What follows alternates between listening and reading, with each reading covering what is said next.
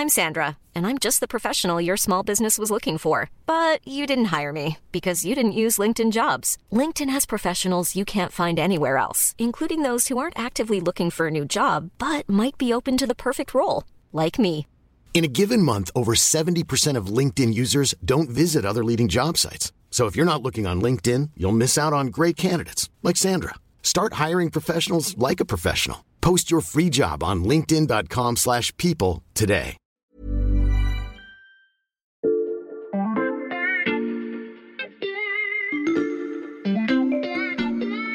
Bonjour, c'est Charlotte Baris. Bienvenue dans La Loupe, le podcast quotidien de l'Express. Allez, venez, on va regarder la une de plus près. Un an avant l'échéance, l'affiche de l'élection présidentielle américaine se précise, de sondage en sondage, et elle a comme un air de déjà-vu. Sur le ring, deux fringants seniors. Donald Trump, 78 ans pour le camp républicain, et Joe Biden, 81 ans chez les démocrates. Quatre ans après la défaite du premier et l'assaut du Capitole par plusieurs centaines de ses supporters chauffés à blanc, les deux hommes concourent à un second mandat présidentiel. Et plus que jamais, Donald Trump a le vent en poupe. Malgré les nombreuses affaires judiciaires, les premières enquêtes d'opinion lui sont très favorables. Dans la plupart des swing states, ces États où les candidats démocrates et républicains sont souvent au coude à coude, l'homme d'affaires new-yorkais aurait 4 à 10 points d'avance sur le président sortant, un matelas plus que confortable. Pourquoi Donald Trump peut revenir C'est le titre du dossier en une de l'Express cette semaine qu'on passe à la loupe dans cet épisode.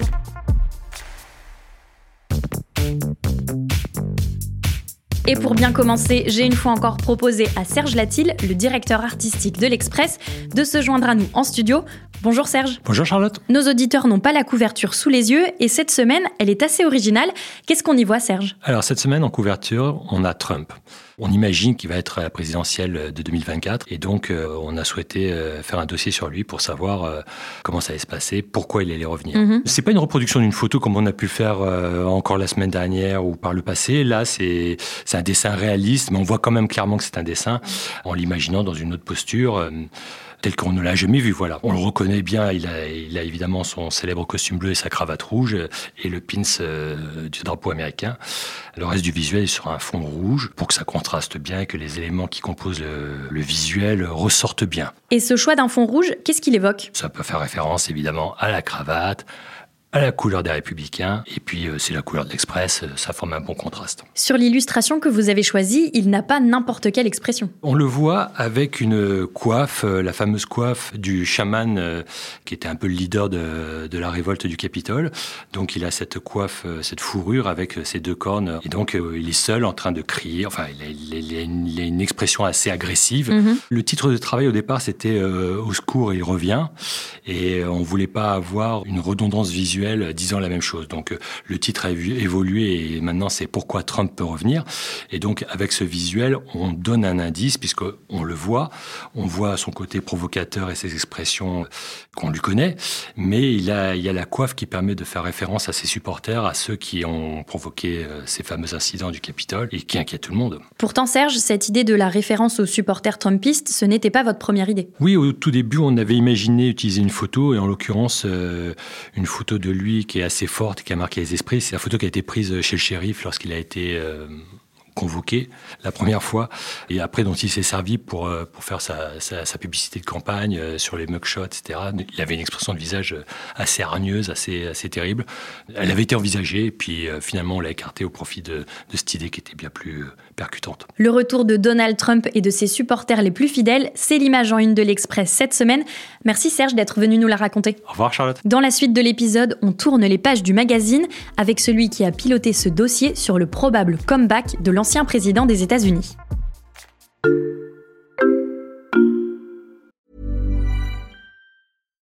Why don't more infant formula companies use organic, grass fed whole milk instead of skim? Why don't more infant formula companies use the latest breast milk science? Why don't more infant formula companies run their own clinical trials? Why don't more infant formula companies use more of the proteins found in breast milk? Why don't more infant formula companies have their own factories instead of outsourcing their manufacturing? We wondered the same thing. So we made ByHeart, a better formula for formula. Learn more at byheart.com.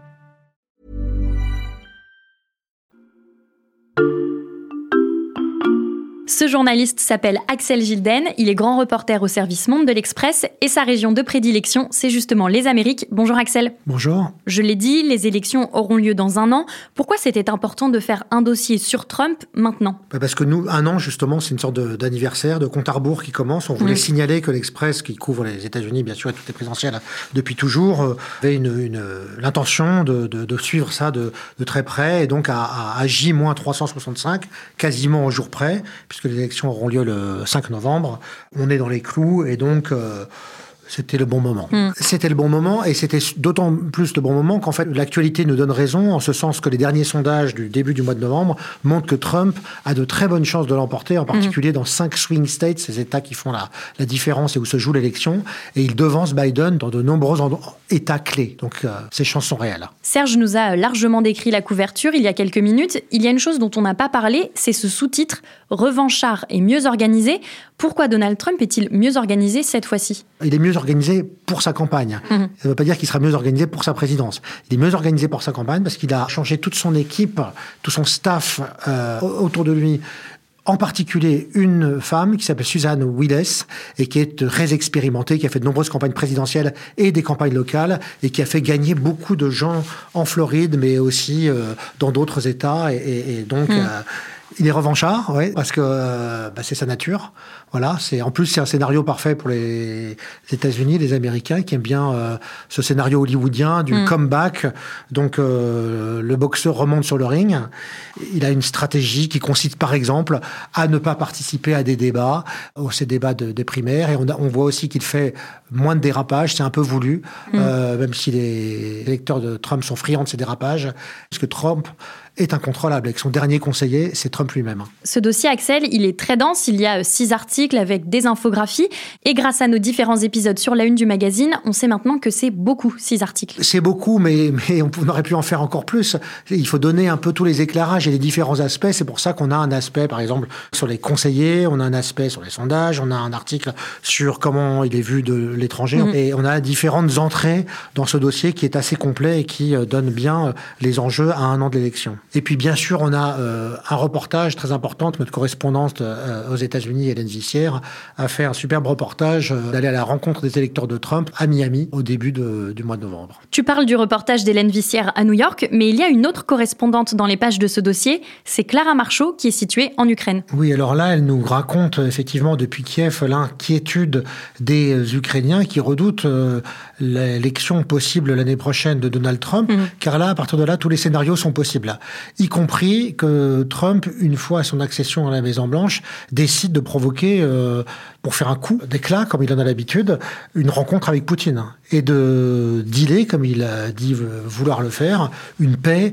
avec lui et annoncer une suppression de l'aide américaine en demandant aux Européens de s'en charger, c'est-à-dire qu'il dirait aux Européens, écoutez, si vous voulez continuer à, défendre l'Ukraine, ben, allez-y, c'est un peu votre problème, et si vous voulez d'ailleurs, vous pouvez nous acheter des armes, on en a beaucoup à mmh. vous vendant. Mais c'est un problème et c'est une guerre européenne, donc prenez vos responsabilités et euh, Trump, l'isolationniste, euh, se retirerait euh, de cette question. Dans le dossier, vous évoquez aussi les affaires judiciaires. Alors les affaires judiciaires, ce qui est intéressant, c'est que les affaires judiciaires, non seulement ne le freinent pas, mais le, renforcent sa popularité. C'est-à-dire que ça lui permet de reprendre ce narratif de je suis une victime, je me bats contre l'établissement, je me bats contre l'État profond, je me bats contre les démocrates et les, gens de Washington qui veulent ma mort, et donc en se victimisant, ce qu'il a toujours fait entre parenthèses, euh, il gagne des points et distance ses rivaux au sein du Parti républicain. Et quand on avance dans ce numéro, on découvre également un entretien avec Françoise Coste, une historienne et enseignante en civilisation américaine à l'Université de Toulouse. Et les auditeurs de La Loupe la connaissent bien car elle intervient régulièrement dans nos podcasts. Bah, c'est effectivement un peu une experte maison parce qu'on apprécie beaucoup son regard euh, original et extrêmement bien informé sur les États-Unis.